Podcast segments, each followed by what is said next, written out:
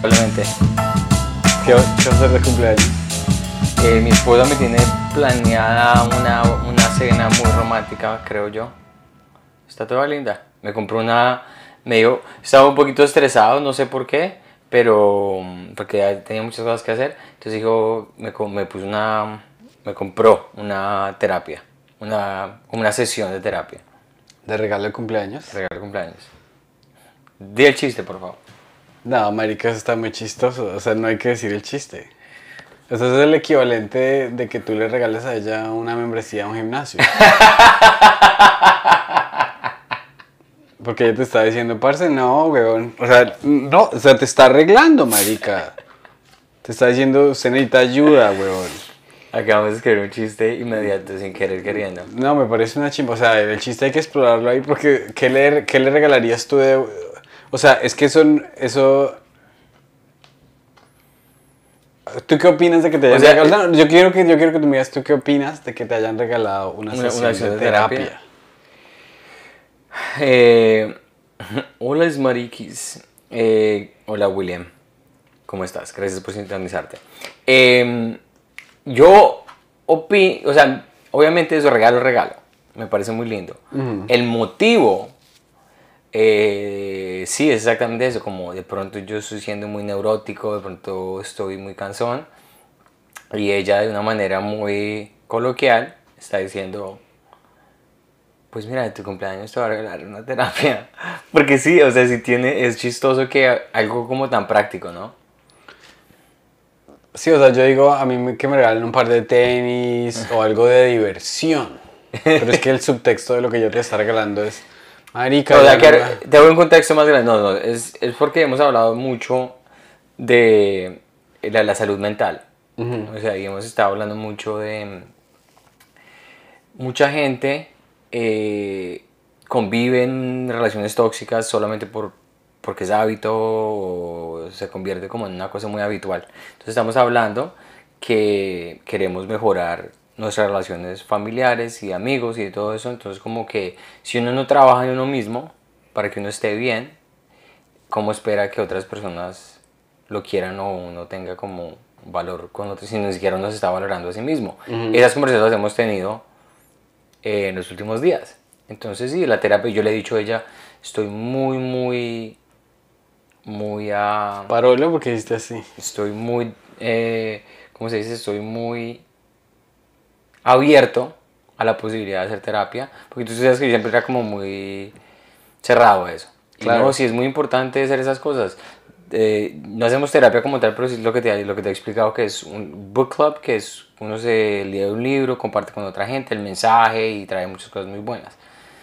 Entonces, sí, o sea, uno tiene que trabajar en uno mismo para, eh, para estar bien y para no ser una mierda con otra gente. ¿Y cómo se llama la compañía que te va a...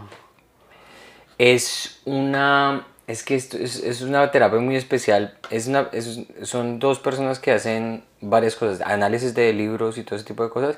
Y eh, no es como, son sesiones donde simplemente tú estás con esa persona y como que tú le explicas que te está haciendo ansioso, en, de una manera como en una hora, dos horas, y ellos se dan como el framework, la, el- la manera como, como hacerle análisis más, más constructivo a estas cosas. Mm, ya, ya, ya. Y de... Hablando de cumpleaños, ¿tú recuerdas tus cumpleaños Aquí más dice William, William que muy lindo el regalo, gracias, tienes toda la razón, William. ¿Qué cumpleaños más... A ti te celebraban así con la refiesta cuando eras chiquito? Me acuerdo de los, como a los 6 años, 7 años, donde todos mis primos vinieron, una torta, me regalaron unas tortugas ninja. Muy, muy chévere. Ese cumpleaños me acuerdo, tenía 6 años, es de los, primer- de los primeros recuerdos que yo tengo. De los cumpleaños más memorables, la primera vez que yo me sentía como muy independiente y mi mamá me dejó hacer un cumpleaños. Estábamos viviendo en ese momento en Ciudad Salitre y ella me dejó, porque era cuando ellos, eh, mi papá y mi mamá se volvieron a juntar. Entonces, eh, teníamos, en esa época había dinero y vivíamos en un apartamento, un, un penthouse en Ciudad Salitre con todos los juguetes. Y yo quería, porque en este, que tenía yo? ¿Nueve años? ¿Ocho años? ¿Nueve años? Y estaba con los niños y, como no me ha contado esa historia? ¿Tú alguna vez viste café con aroma de mujer? Claro. Había una niña que era la hija de alguien que se llamaba Sarita. Ok, no me acuerdo así particularmente. La gente que se acuerde, Sarita. Sarita vivía en el conjunto de al lado. Y yo tenía una traga en Sarita total. Pero Sarita era dos años mayor que yo. Entonces, para yo, para cotizarme a Sarita, armé un bollo de que iba a ser una fiesta bailable a mis nueve años. Sí, a mis nueve años, ocho años, algo así. Y, y mi papá, como buen costeño, había comprado un equipo de sonido donde ponía Diomedes Díaz cuando se emborrachaba o lo que sea. Y en ese momento, pues teníamos, era cuando los CDs estaban muy de moda. Y mi hermana tenía así de Fugees, de Red Hot Chili Peppers, de todas esas vainas. Entonces dije, voy a hacer una fiesta. Mami, déjame hacer una fiesta, déjame hacer una fiesta, déjame hacer una fiesta. Mamá, bueno, pues. ¿En la casa o en el salón comunal? En, el co- en la casa. Y claro, invité a mis mejores amigos del colegio, invité a Sarita. Creo que en esta fiesta me resulté rumbeando a Sarita. ¿Qué? Sí, a los 8 años, 9 años. No, no, no, no me la armé, no, no, no, eso es mentira. Yo quería, pero ella no, ella no, lo- ella no quería rumbear.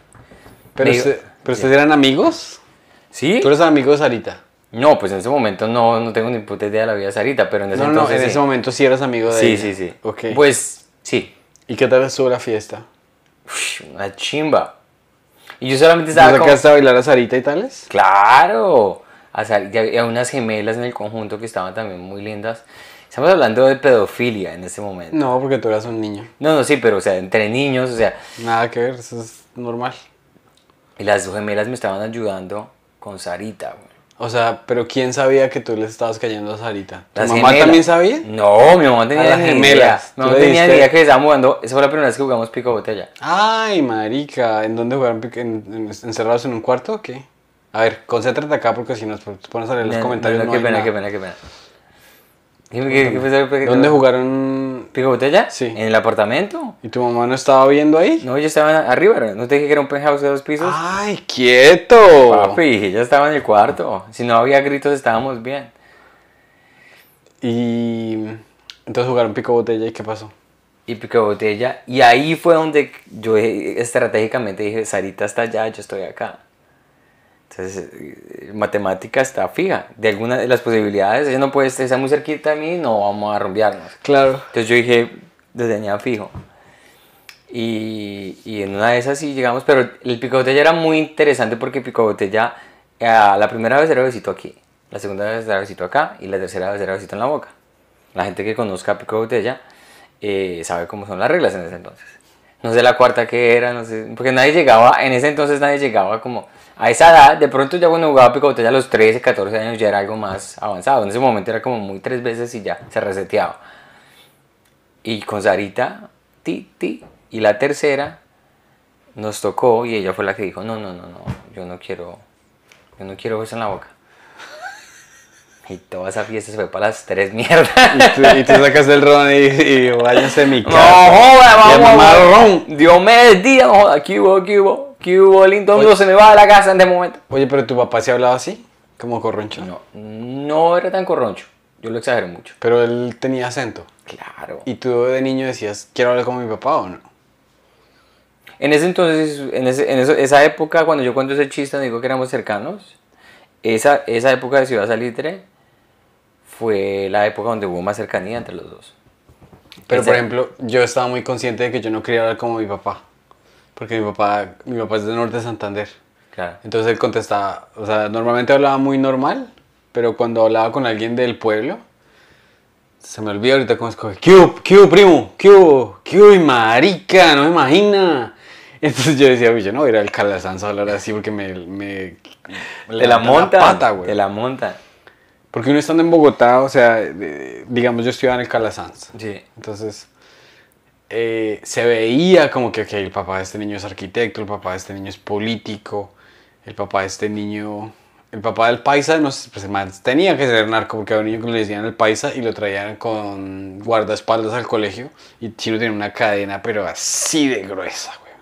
Entonces, cuando jugábamos fútbol, al paisa nadie lo tocaba. o sea, Siga paisa, haga el gol, no, quiero que, No, que no no tenemos- quiero que me ametrallen al final. Pero yo me acuerdo que a mí me hicieron una fiesta para los 10, creo yo. Y yo invité el resto de niños del, del salón. Pero yo no creo que los niños eran juzgones ni nada, pero uno está súper paranoico. Claro. Yo decía, parce, mi papá, mi papá vende quesos en la plaza y estos chinos son de las relucas y ni se imaginan que yo voy a la plaza el 7 de agosto los fines de semana. Y mi papá, yo dije, quiero perros calientes y pues mi papá en vez de traer Zenú fue a la carnicería de la plaza del 7 de agosto y se trajo unas salchichas jumbo, pero, o sea, al, al, al por morcho. Si eso era vaca, Y, y un niño, se, uno- un chino se vomitó, yo decía, eso es por estas malditas, No. por estas salchichas de plaza. Pucha, qué oso.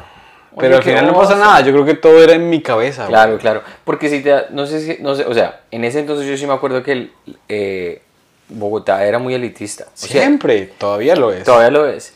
Entonces uno sabía qué compañerito uno quería más, el, el interés, porque vivían en tal lado, o porque tenían PlayStation, o porque tenían Nintendo 64. Hay una cantidad de cosas que uno decía, uy, sí, yo quiero ser el mejor amigo de Santi porque tiene Nintendo 64 y porque tiene acceso a... Era una, un- eran unas amistades muy interesadas. ¿Y tú eras ese niño que tenía todo o no? Lo fui por dos años. Fui por dos años nomás.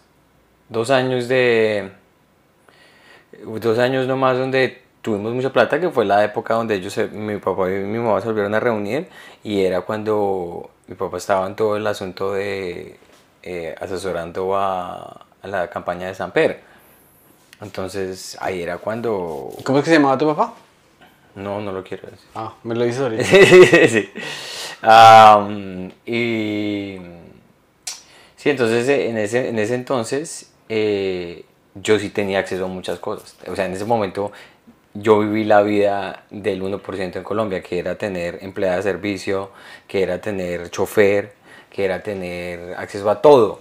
Entonces, eso, eso, eso hizo que, digamos, en dos años yo me sentía como, uy, yo puedo hacer lo que se me dé la puta gana.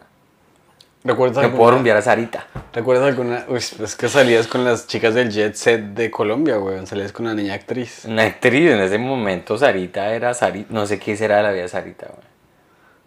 ¿Recuerdas alguna empleada tuya o Sí. que fue así como cercana? María, María. María, pues todas se llaman María, güey. No. Ah, María era una chimba, güey. Buena Uf, gente. era muy Amiga. buena gente. Era porque mi- eh, yo, llegaba al colegio a las 3 y mi mamá llegaba a las 7, mi papá llegaba cuando se le daba la gana. Entonces yo tenía, mi mamá me decía, usted llega a hacer tareas y apenas se ponga oscurito afuera, se entra. Yo no quiero, y era un conjunto cerrado igual, pero no quiero que esté afuera. La empleada me dejaba a mí hasta que ella me, me gritaba o bajaba a las seis y media y yo decía, no, ya tengo que subir. Entonces ella me dejó jugar y yo no tenía permiso ir a jugar Nintendo 64 en la casita, en la casa de alguien más, porque mamá tenía como esa como pues como mamá, ¿no? Decir, no quiero que vaya a la casa de alguien que no conozco porque pues, se lo van a comer. Sí, claro. Es que a ti, si a ti te ponen una peluca y trencitas, marica, queda, ¿Qué fue? queda re linda para los pedófilos. Sí, entonces sí. Ah, bueno, antes de seguir con este tema, eh, bueno, ya ese tema está caducado. Si alguien sabe eh, dónde está Sarita o cuál es el Instagram de Sarita, me lo manda. Ahorita vamos a, a Envid y buscamos cuadrar el cast de Café con Aroma de Mujer y pues ahí... si ahí miramos si Sarita, porque en ese entonces Sarita tenía... Sarita la Pero monita. igual yo estoy casado, aquí vale tres tiras de mondaje lo que está haciendo Sarita. En este Sarita la momento. monita, ¿no? Sarita monita. ¿Te gustan monitas? En ese entonces me gustaban porque estaban en la televisión. Ahora, ¿cuál? Ahora, ¿cuáles prefieres? Entre una mona... O sea, entre Margot Robbie... Si tienen la oportunidad de pasar un- una noche con Margot Robbie o con Megan Fox. Megan Fox. ¿Sí? Uf, ¿una noche? Megan Fox. De por vida, no. Megan Fox es la que uno está una noche y chao. Pues que Megan Fox, ¿tú te acuerdas de la película de Transformers? La primera escena donde ella está arreglando el carro. No me acuerdo. ¿Te gustan las chicas que arreglan cosas? Carros, sí, las que son industriales. Las industriales. Menos mal mi esposa no habla español porque si no ya me hubieran vetado venir aquí a hacer Mi este esposa y yo un día estábamos hablando, porque estábamos como viendo viejas ahí en una aplicación. y mi esposa veía una nena grande. Y dijo, uy, esa nos ayuda a armar cosas en la casa. y yo le dije, pues, pues salió bien porque yo no sé armar nada, güey. Ese chiste está bueno. ¿Es un chiste? Ese es chiste. Ahí está el chiste. De pronto, de pronto. Ahí hay Le voy a chiste. meter- hay resto de chistes ahora de, de lo del embarazo, güey. Sí. Pero antes que se me olvide, respondamos la pregunta que nos hicieron la vez pasada. Ok, aquí estamos. Aquí hubo amigos que nos hicieron preguntas hace. Y para gente que no se haya dado cuenta, miren, me corté el pelo. Eh, hicieron preguntas la vez pasada. Siguen, há- háganos preguntas porque nos dan material y todo. Y se nos olvidó responder dos preguntas que estuvieron bien, bien chéveres. Listo, la primera pregunta es, ¿qué prefieren saber, el día de su muerte o el motivo de su muerte? Esta pregunta la hace Sebastián Villamil. Eh, preferir- si yo saber el día que me va a morir o el modo en que va a morir, yo preferiría, yo creo que ambas más o menos responden lo mismo. O sea, si tú se se va a morir el día, me va a morir el día Primero de enero del 2060, pues tengo 80 años. Sí. Ahora, si me dicen, va, si me dicen, va a morir, La causa. va a morir secuestrado, no, va a morir apuñalado. Si yo me gustaría más saber el modo Sí. para ver cómo evitarlo. Si se va a morir de, va a morir de cáncer en el colon, ni mierda, me hago el examen todos los días. Voy dando un masaje chino cada semana. ¿Qué siente por ahí? Algo raro y ya. Preferiría el modo. El Así de pronto podría manipularlo. Ok, yo voy a tomar el ángulo opuesto. Esa, pregunta está toda vic- vi- victorino. Sí, Victorino, sí. Está como Black Mirror. Que, ¿si ¿Has visto ese show? Uf. Yo preferiría no que... No, porque lo más especial, lo más ¿Cómo lindo- va a comparar usted a Victorino con, Con Black Mirror? No, Victorino no es un clásico, güey. Para la gente que es, eh, eh, nunca se vio Pedro el Escamoso, Pedro el Escamoso está en Netflix. Victorino deberían también ponerlo en Ay, Netflix. huevón, pues Pedro es como eso siempre estaba en Netflix. No. En Netflix siempre. Estados Unidos, pues te acabó de salir, pero es en Colombia. En Colombia sí estaba el Escamoso. Uy, que Me imagino. ¿no? Pedrito el Escamoso era una, Marica, una novela. claro que sí. Yo me lo veía en Caracol. Yo me lo veía en Caracol Internacional y era una. Creo que mi esposa me dijo que digas, mira, mira esto, qué chimba. Yo, no, parce, no hay suficientes horas en el día para explicarle Para explicar lo que el significa. impacto cultural del, de- Pedro el Escamoso. del Monpirri. Monpirri. Muy bueno, muy bueno, muy bueno. Ah, yo voy a decir algo opuesto a lo tuyo. Aunque me gustaría mucho saber el modo y cómo me van a matar, no me gustaría. Uy, pero quieto. Nadie dijo que te iban a matar, güey. O que lo- la enfermedad que me fuera a matar o la Ok, persona que ok. me fuera a matar, el objeto. Me gustaría solamente saber cuándo para vivir mi vida al máximo. Si me dicen usted va a morir de 40 años, no he vivido entonces. ¿Qué harías si, si, si te quedaran cuatro Si años me de dijeran le quedan 4 años de vida,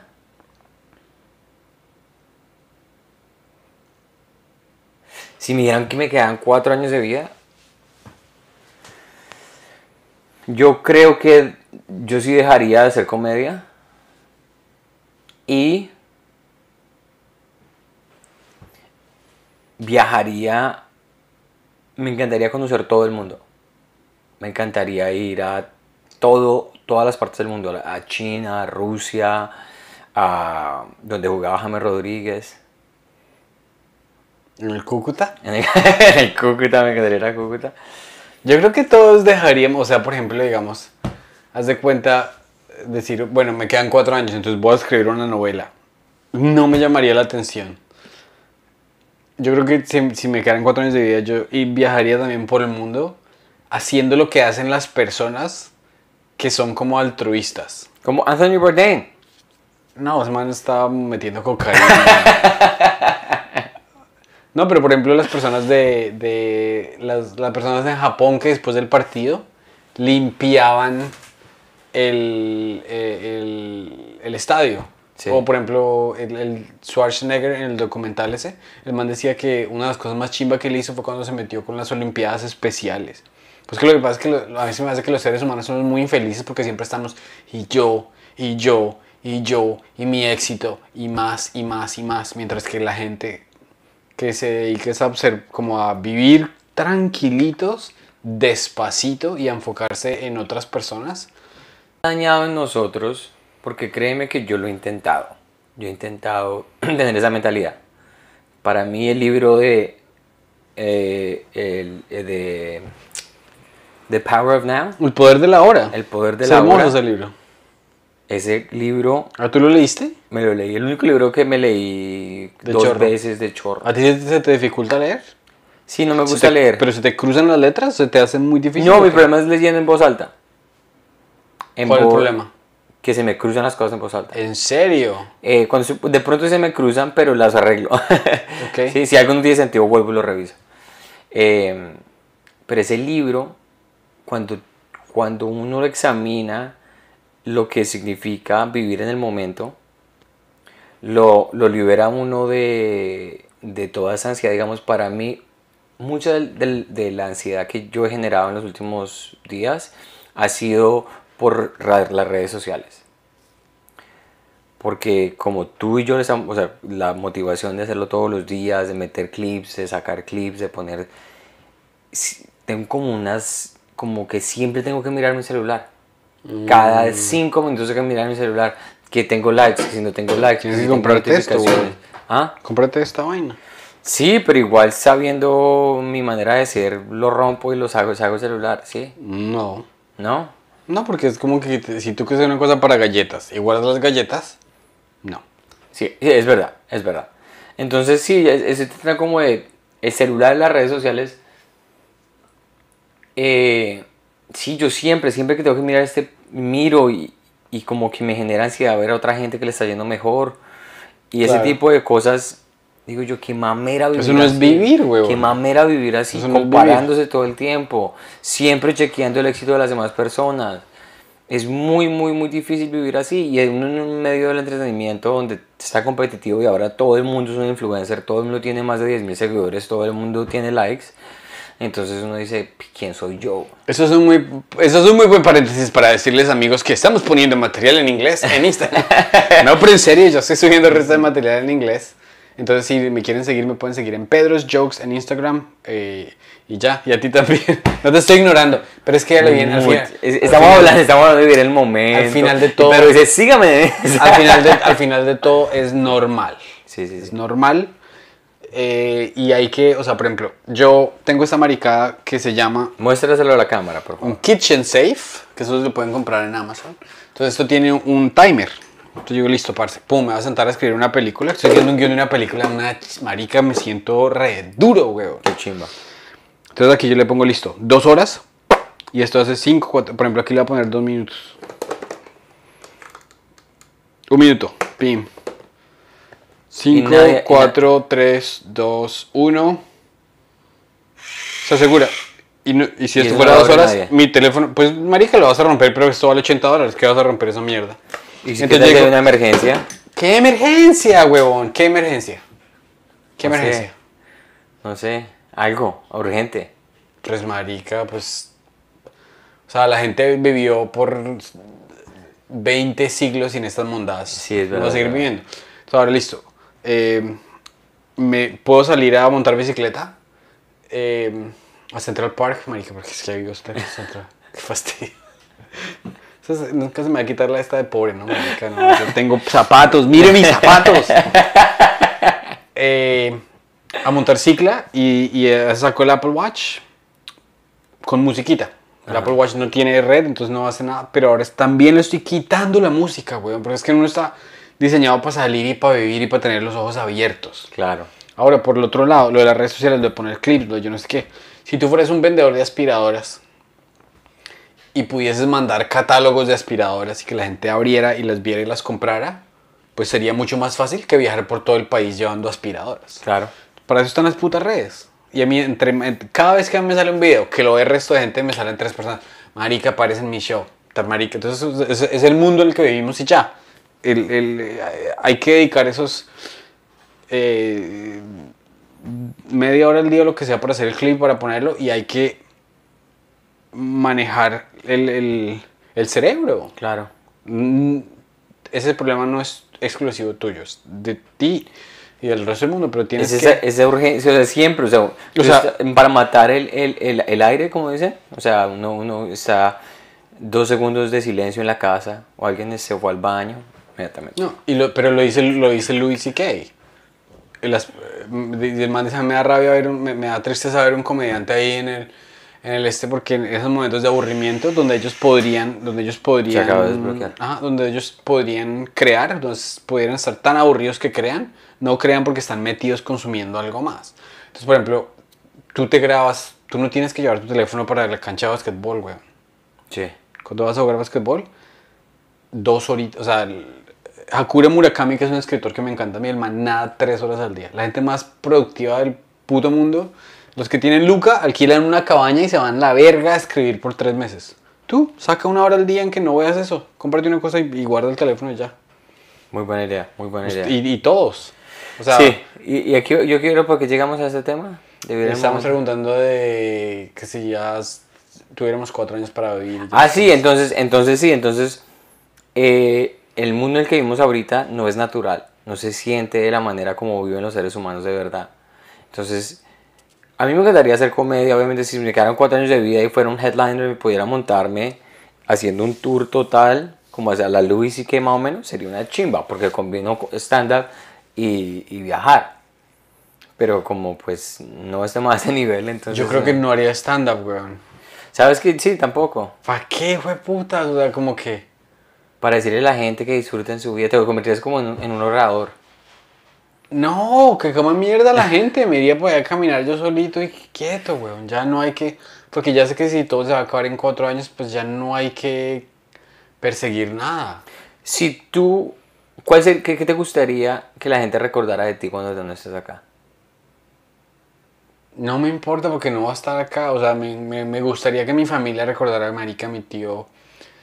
Que mi sobrina era Marica, mi tío me enseñó que vale más ser buen hermano que regalar plata. Que vale más venir a mi cumpleaños que comprarme un carro. O sea, de- dejar, dejar un- como un- una lección pues a- a los chiquitos de mi familia. Pero de ahí en adelante, No te, no te... tres películas. sí. Ah, tres peliculitas nomás. No, pero siempre, o sea, escribir una película, dejar una película es una chimba. ¿Cuántas, veces tú te has salvado que no estás desparchado? ¿Qué es medio American Pie? ¿Te Sí. American Uf, Pie? me encanta American Pie. Un porro y me vi American Pie, me reí, o sea, dejar el guito hecho, bien, y- pero si no también, o sea, al mundo no, al mundo no le hace falta en productos, güey. Sí, sí, sí. Estamos en un mundo muy saturado de cosas. Es impresionante. O sea, empecé a verme eh, The Walking Dead, ¿no? Que es una serie muy buena que está en Netflix. Y son 11 temporadas.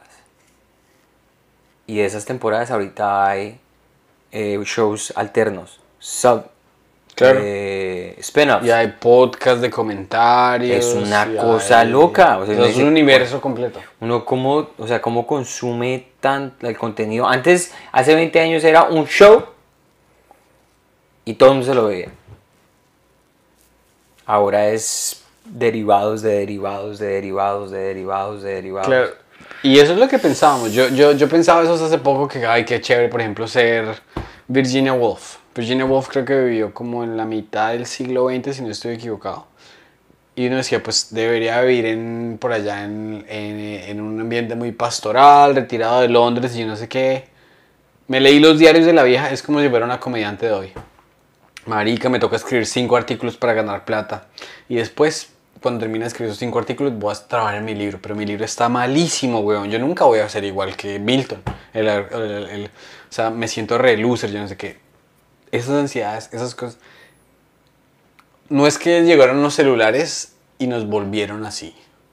Los, los celulares aumentan esos niveles de ansiedad. Claro. Pero siempre ha sido así. O sea, o sea, imagínate, si no fuéramos así desesperados, ¿tú crees que Cristóbal Colón hubiese salido a buscar una mierda?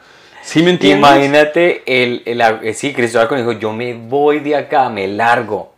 Hay seres humanos que tienen un desespero increíble por abrir fronteras Sí. y hacer cosas innovadoras. Y ha sido así siempre y siempre va a seguir siendo. Qué buena moraleja. Bueno, la otra pregunta, ¿cuál era la otra pregunta que teníamos ahí del celular?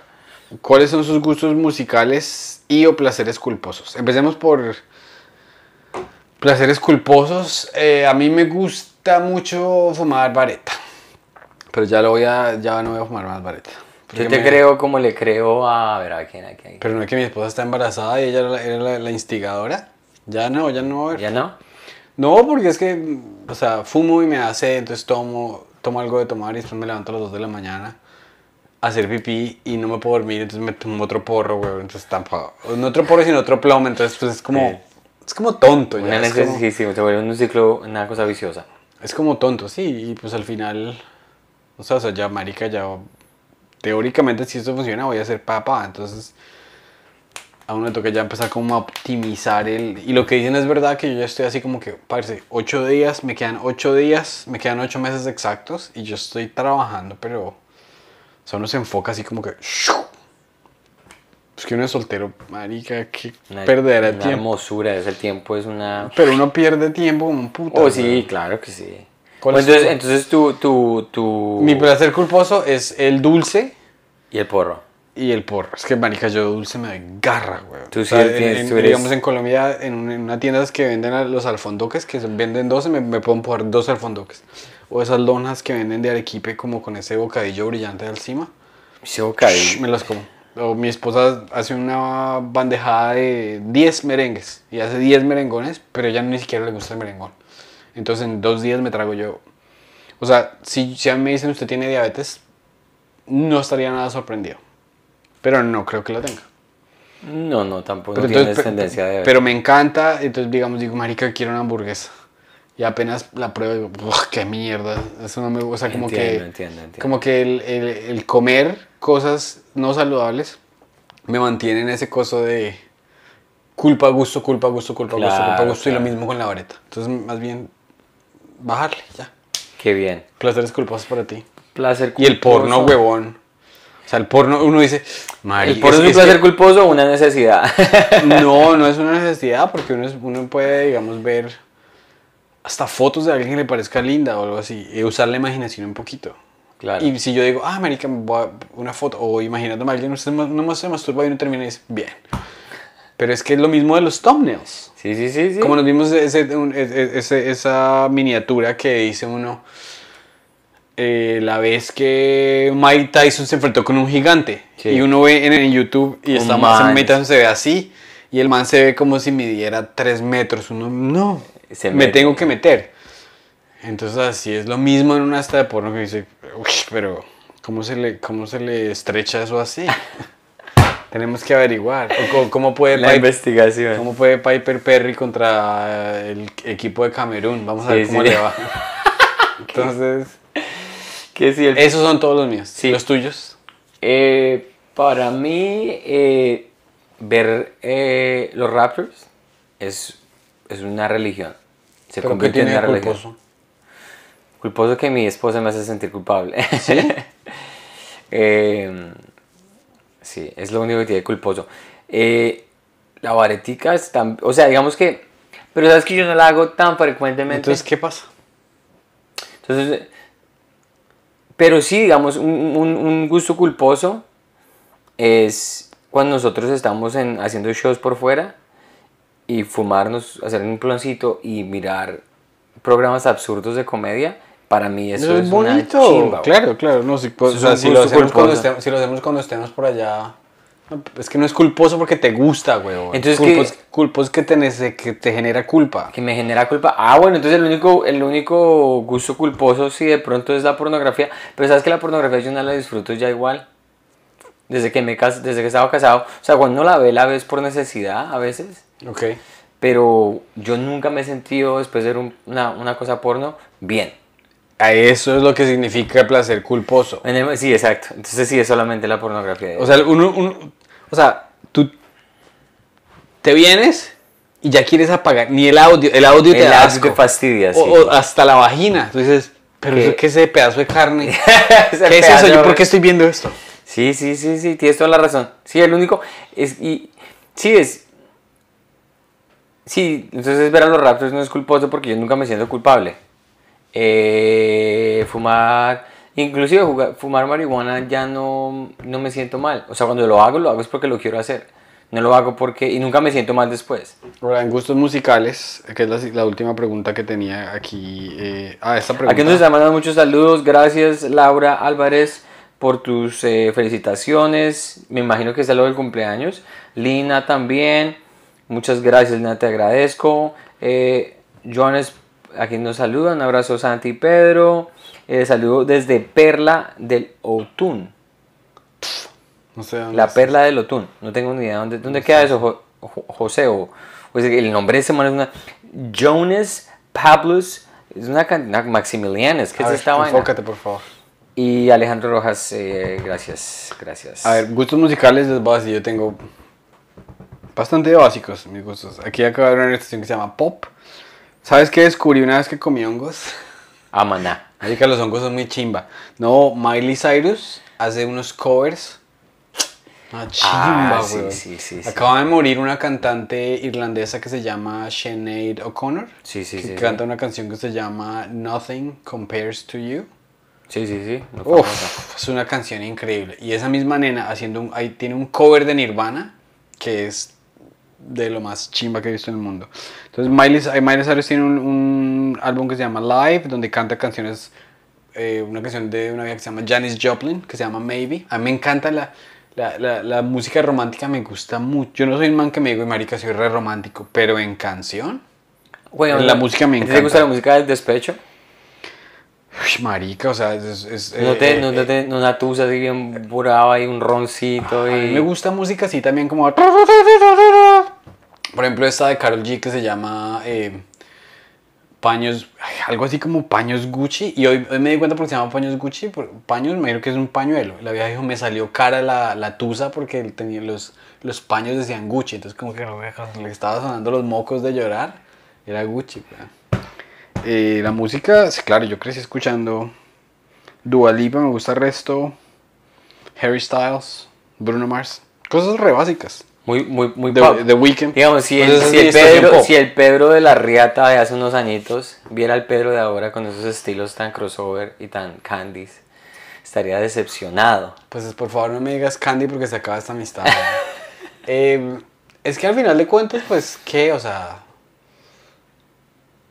Imagínate, sería peor que yo a la edad que tengo tú con 40 años en América, Blink y Offspring es lo único que no, huevón, una tontería y al final de cuentas, pues, ¿qué? O sea, No, no, sí, sí, me encanta eso. ¿Y tú? ¿Tú, tú cuáles son tus- Eh, música, Una música rara, una música, yo cuando yo me monté contigo tenía unos manes ahí con, con unos vaqueros ahí, con unas no, solamente es una canción, solamente es una canción country que Por es favor, muy buena. bórrala, weón. Y la única razón por la que me encanta esa canción es porque la descubrí y te, va a dar- te vas, te vas a sentir una culpa muy brutal. Ay, sí, porque la abuelita, yo no sé quién estaba muriendo. Mi ¿Y qué- mamá le dieron cáncer, cuando, cuando le diagnosticaron cáncer de seno. ¿Y qué? Y esa canción la escuché con mi hermana y mi hermana me la pasó a mí. Porque se de un man que le diagnosticaron con cáncer a los 40 años. ¿Esa es la canción? Sí. I went skydiving. I went rocket mountain climbing. Ahora sí me siento muy mal. Sí, papi, yo le dije, yo le dije. Esa canción es to live like we, to live like we were dying. Ay, hablando, hablando de mi esposa. Marica, el día que tu esposa quede embarazada, buena suerte. No, te lo juro que, o sea, digamos, digamos que mi esposa y yo decimos... Ni eh, siquiera ya estaba el niño y ya saben, pero No, es que se deje suerte. Pero es que, o sea, creo que el, el- o sea, el cambio, el, lo que pasa en el cerebro es algo que yo en mi vida he visto, güey. Digamos, nosotros llegamos y, ve, marica, nos, nos agarramos. Bueno, pues entonces ya no me hable, ya no me hable, ya. Y ya. Una pelea normal. Empezó a empacar la maleta, güey. A empacarme, largo. Se me va a tratar así frente a nuestro hijo. Uy. Pero, parce. Entonces, pues bueno, después, después, después de media hora, ella estaba llorando. Dijo, es que no me llevo bien con mi mamá, yo no sé qué tal. Y yo, pues, la, o sea, ya para calmarla, después de haberle dicho, tranquilo, no te preocupes, tales. Dije, mira, es que no todos somos bendecidos con dos padres. Claro. Dije, "Mm, mira, Santi, Santi es una persona que no tuvo el amor de un padre, yo no sé qué. Y, y ¿sabes qué dijo? Pobre Santi. Tan linda. O sea, el nivel de sensibilidad. Es violentísimo y yo creo, o sea, hoy cuando iba montando bicicleta, generé mi propia teoría que se va a traer ahora al ser más vulnerable del mundo.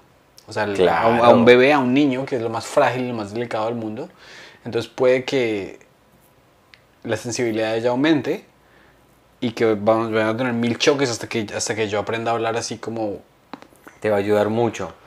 Quitándole todos los puntos de exclamación a cada cosa que diga, para que cuando nazca la personita yo ya esté como lo suficientemente amansado para hablarle bien a ella enfrente del niño y al niño creciendo. Claro, claro, es una lección de vida muy, muy importante. Es una lección de vida muy importante si sobrevivimos. Pues sí, la verdad, eh, gracias por el, ah, eh, la advertencia. No, yo sí, obviamente, o sea, yo no tengo que irme tan lejos a un embarazo. Para mí, yo he vivido eso una vez al mes. La ovulación. Una vez al mes, papi. O sea, una vez cuando va a llegar eh, eh, la visita mensual, siempre hay un agarrón pequeño o grande o lo que sea, pero siempre. Y qué pena pues, es ser que- tan misógino. No, pero es que no es ser misógino, eso no es ser no ser tan misógino. hueco y ser una persona tan, tan retrasada en el tiempo. Te voy a... Eh, pero decir, te digo una cosa, las agarradas que yo he tenido con mi esposa, las más violentas, las más fuertes, han sido porque le va a llegar el periodo. Y yo hago las cuentas después de que ya nos hemos agarrado. Una agarrada violenta, estuvimos donde el hermano no sé qué. O sea, una agarrada donde, o sea, llorando, ella gritando, ¡ah, qué le está pasando! Bla, bla, bla".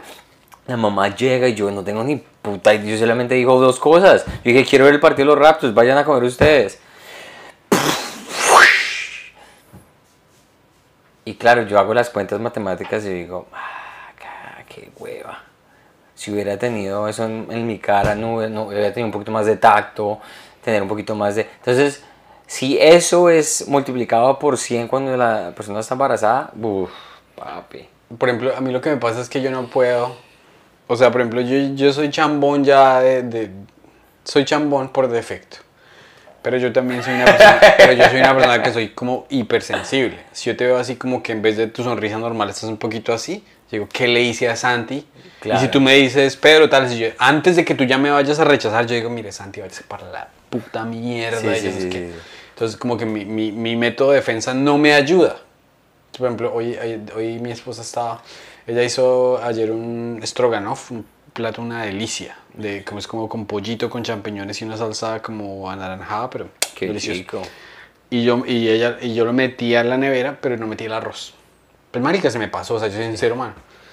Y hoy ella estaba entre clases y llegó y quiero, quiero almorzar y se dio cuenta que el arroz de ayer estaba dañado. Entonces, el hacer un arroz nuevo, Requiere Le- otro tipo de tiempo. entonces la estresó. Y Claro. salí yo de trabajar así todo. "Pe, pe, pe".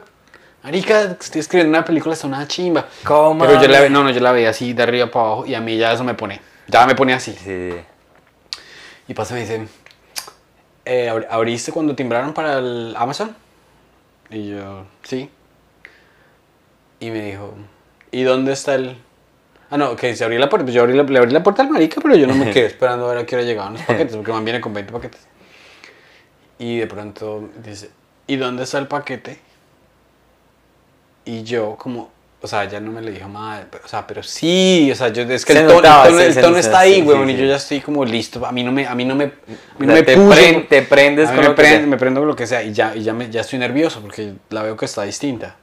Y le digo, ¿es que me vio cara de empleado o qué? Yo no soy su empleado. ¿Cómo así que dónde está el paque?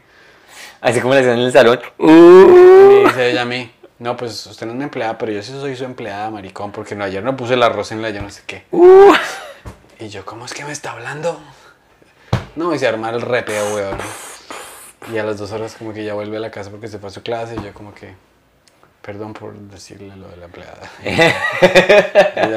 Perdón por yo no sé qué es. Sí, sí, sí. Pues toca tener, marica, Claro, el grado de paciencia, o sea, nos, o sea, es esta relación ya no, ya no es.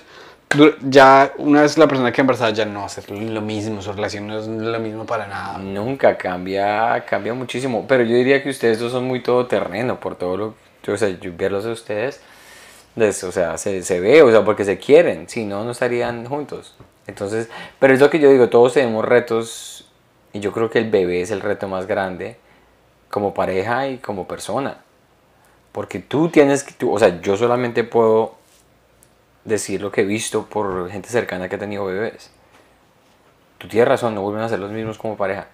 Y no vuelve a ser la misma persona como persona. Porque ya hay una vida que tú la querías traer acá y ya tú eres responsable por eso. A no ser que tú seas mi papá. El día que nazca, el día que nazca el niño, parce. o sea, el día que el día que nazca el niño, yo me voy a la verga, güey. O sea, que merengón, que vuelvo a pedir merengón por aquí. Cuando el chino se, cuando el chino se gradúe de la universidad me dan merengón. ¿Tú dejarías, tú serías de esos papás puritanos que no haga drogas, no haga esto, no, o lo dejas que aprenda y que haga las cosas como... O sea, con lo de las drogas y eso sí es, es delicado porque los, por ejemplo, eh, no, Lady, Lady Gaga creo que dijo que ella sí se- cuando el cerebro está en desarrollo, si un niño fuma mucha vareta, número uno, la adicción es más fácil porque el cerebro es más, está más activo, entonces los niños necesitarán, digamos, más alcohol, más cosas para calmarlo. Y número dos, cuando el cerebro todavía está en desarrollo, las sustancias le pueden dañar. Entiendo. ¿Tú cuándo fumaste vareta por primera vez? Yo re viejo, weón, para los- O sea, ¿tú nunca fumaste vareta en 23. Colombia? ¿Tú fuiste a la Nacional, no fumaste en la Nacional? Traté de comprar una vez, pero me la acerqué a mano así como que. Buenas tardes, ¿cuánto vale un pitillo? Qué bueno. Creo que aprendí la a decir porro de, de, de, de MTV España o algo así, ¿no?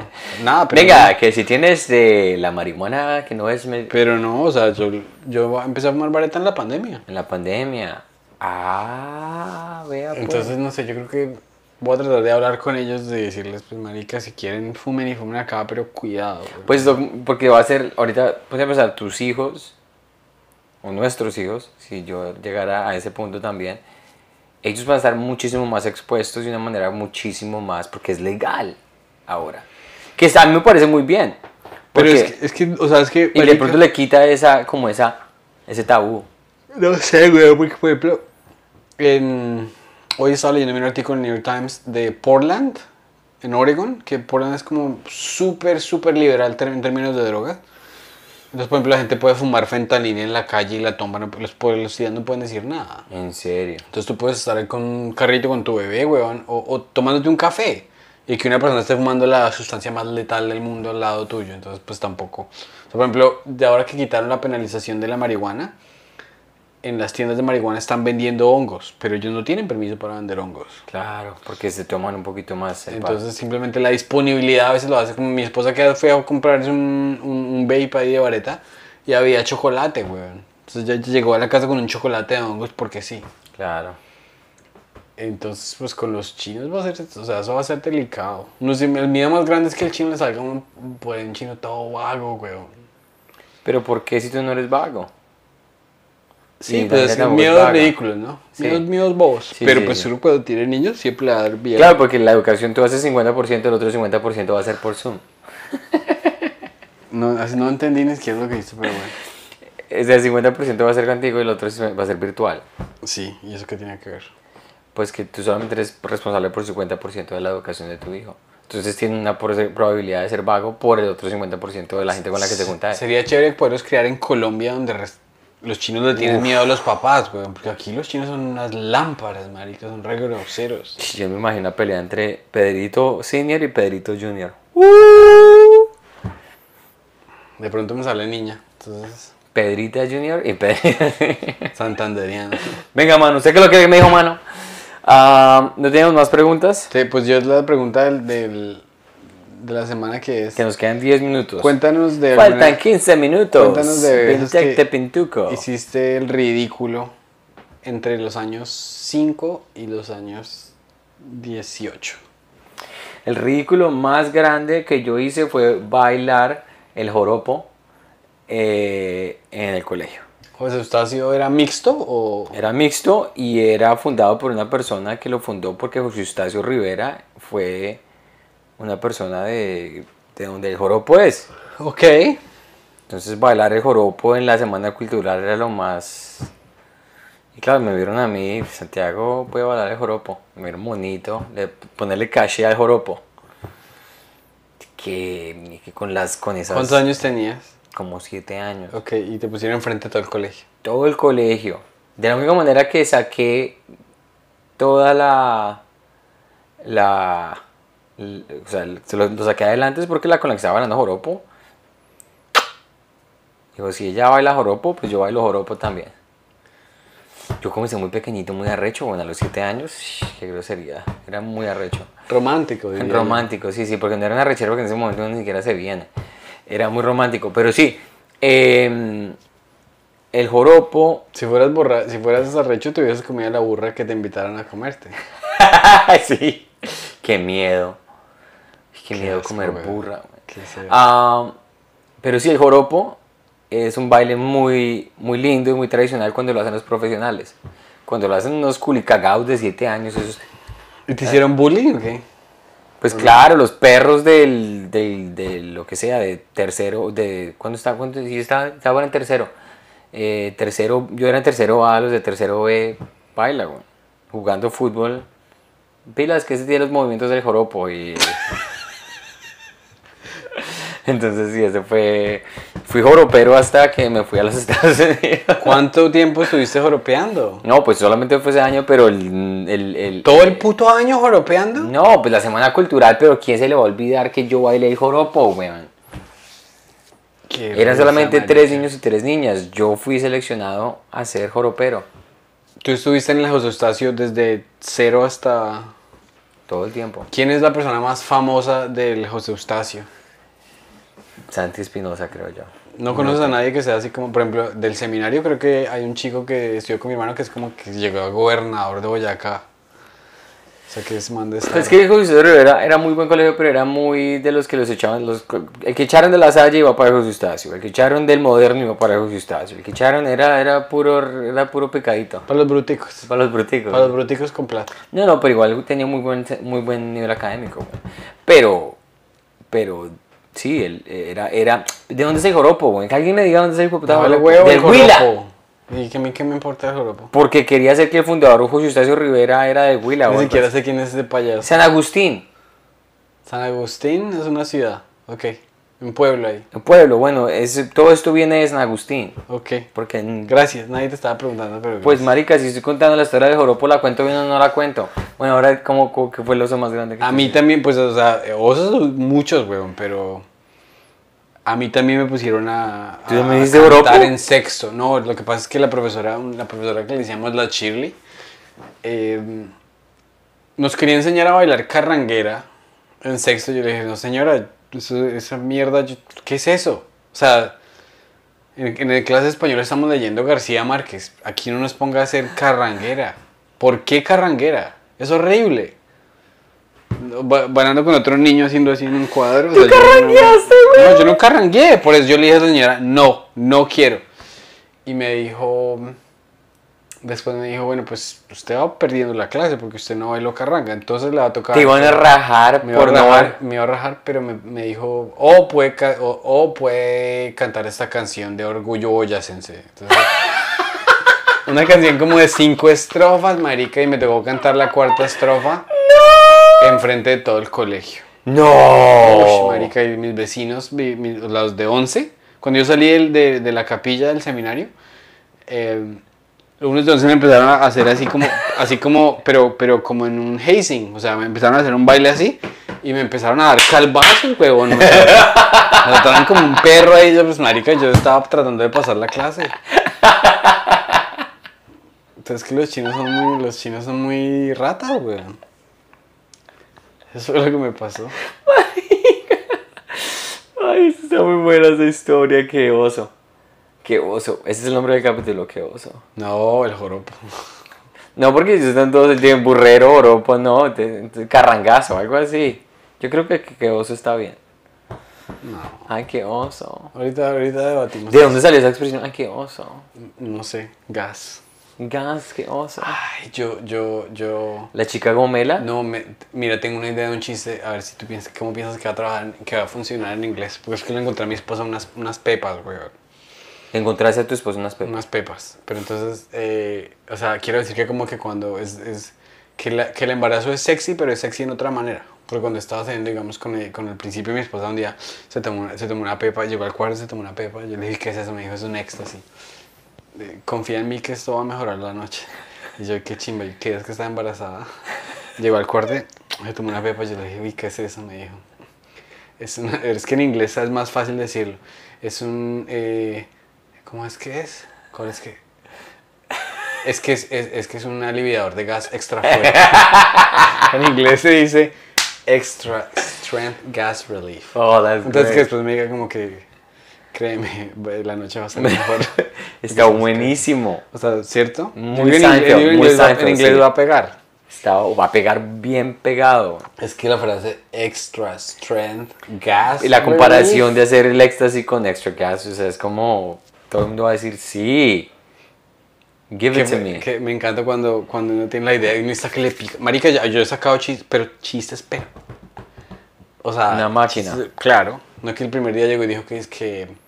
Había que, que una amiga nos recomendó un banco que nos da 10% de interés en ahorros. Y yo de decirme eso, dije, qué estupidez.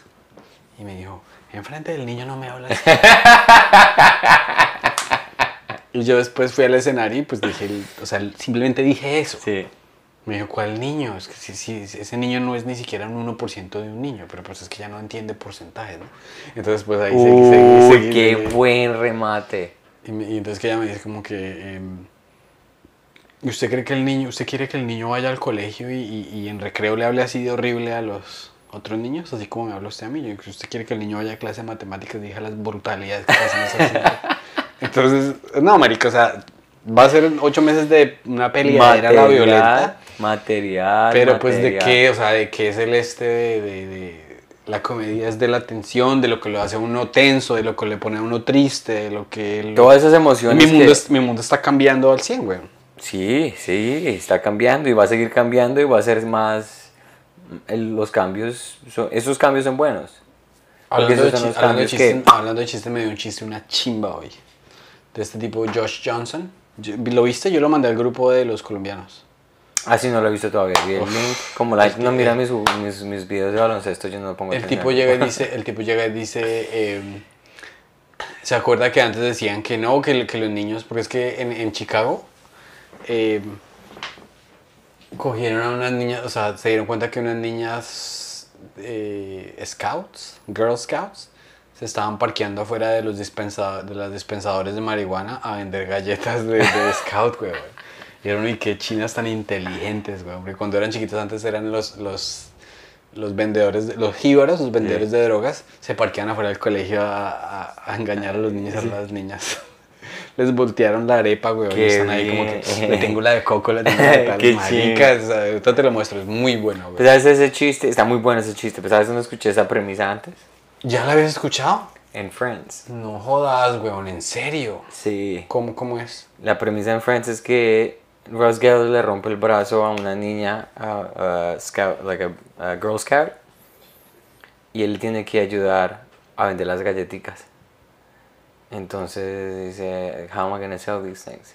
It's like then I went to this No. weed party, yeah, and then they call me Cookie Dude. Oh, qué interesante. Bueno, pues sí, lo que Eh, la premisa está ahí, pero igual. Sí, o sea, el, el, el- el delivery es muy es- El delivery siempre va a ser original y además este man lo tiene basado en una historia de noticias. Y está perfecto. Y está perfecto. Pero es que si la comedia como tal es muy, o sea, esa es- premisa está hermosa, que la explote está el man, es- no quiere decir que el claro. man se haya levantado ese chiste. Y si se levantó, pues vale chimba. Sí, no creo. O sea, es que, es que hay, hay unos grados de sutileza como tan chiquitos. Por ejemplo, South Park hacer, acaba de hacer un especial de chat GTP que eh, Wendy siempre le escribe a, a Stan y Stan pues no. Entonces Stan le dice a chat GTP que, que responde él. Yo tengo una premisa en la que mi esposa... Yo quiero, una premisa en que yo quiero que una aplicación me resuma los textos, weón. Yo, yo te lo voy a mostrar porque es como que, hola, voy a Trader Joe's, quería comprar un té de Jamaica, pero la Jamaica la tenían mezclada con, con canela y yo la, ca- la canela me mata a mí la canela, entonces me tuve que ir a otra tienda, me demoré 20 minutos, llovió, menos mal tenía yo sombrilla y después eh, llegué a la otra tienda y me encontré con una señora que a ver, tenía unas flores hermosas y me dijo, ¿dónde es la floristería? Aquí te doy 15% de descuento. Te he visto antes, clase de yoga, o sea, un texto, yo no sé qué. Entonces yo que me gustaría tener una aplicación que me tradujera. Y me llegara el mensaje que dijera, compré té. Una frase, y después yo le devuelvo con una frase y mi esta la multiplica y le da a ella los cinco Qué párrafos buen chiste, sobre flores chiste, que ella sí, quiere. sí, y el sí. chiste, la primera vez, un chiste re largo como de dos minutos y la primera vez que lo dije en inglés funcionó. que hay cierta similitud con chat de GTP, pues la premisa es que si los hombres se podrían ayudar de una inteligencia artificial para comunicarse con las mujeres. Pero ya la expansión... Sí, claro, esa premisa, esa, esa premisa está, está hecha, pero igual ese take que tú tienes, esa, como lo estás diciendo, es tuya. Claro, claro. Entonces sí. Bueno, eh, llevamos una hora larguita. Eh, ¿Algo más que tengas tú en mente para cerrarlo? ¿O ya cumplimos con nuestras labores Eso es live? todo. Feliz cumpleaños. Gracias, Pedrito. De verdad que sí te agradezco mucho. Felici- Aquí nos dijeron felicitaciones a mí por el cumple. Lina Rey, muchas gracias, muy linda, por el cumple y el baby. Gracias, Entonces- muchas gracias. Gracias. Y aquí otra persona, William, nos dice que este formato le gusta mucho. Me gusta mucho ese formato, les queda bien. Gracias. Entonces, Willy, que multipliquemos esto por 10.000 y sigamos metiendo la fita, la ficha. Y aquí tienes, por si lo vas a hacer el, el chiste en español, Finigax, extra fuerte. Finigax. Finigax, sí, listo. Gracias. Bueno, los queremos mucho. eh, acuérdense, este, para la gente que está aquí en los Estados Unidos, en Nueva York, este viernes es el show que tengo de mi cumpleaños en el New York Comedy Club. Eh, Pedrito va a estar ahí. Ya tenemos a nuestros fans número uno que ya se ganaron las boletas gratis. El resto tienen que comprar boleta. Pero boleta al 50% de descuento. Entonces, si, man- si están en Nueva York o en New Jersey que quieren ir al show, manden un mensaje por Instagram, eh, Santiago Comedy. Y yo les paso el link para que puedan comprar si quieren asistir a este, este viernes 7 de la noche en el New York Comedy Club Gramercy.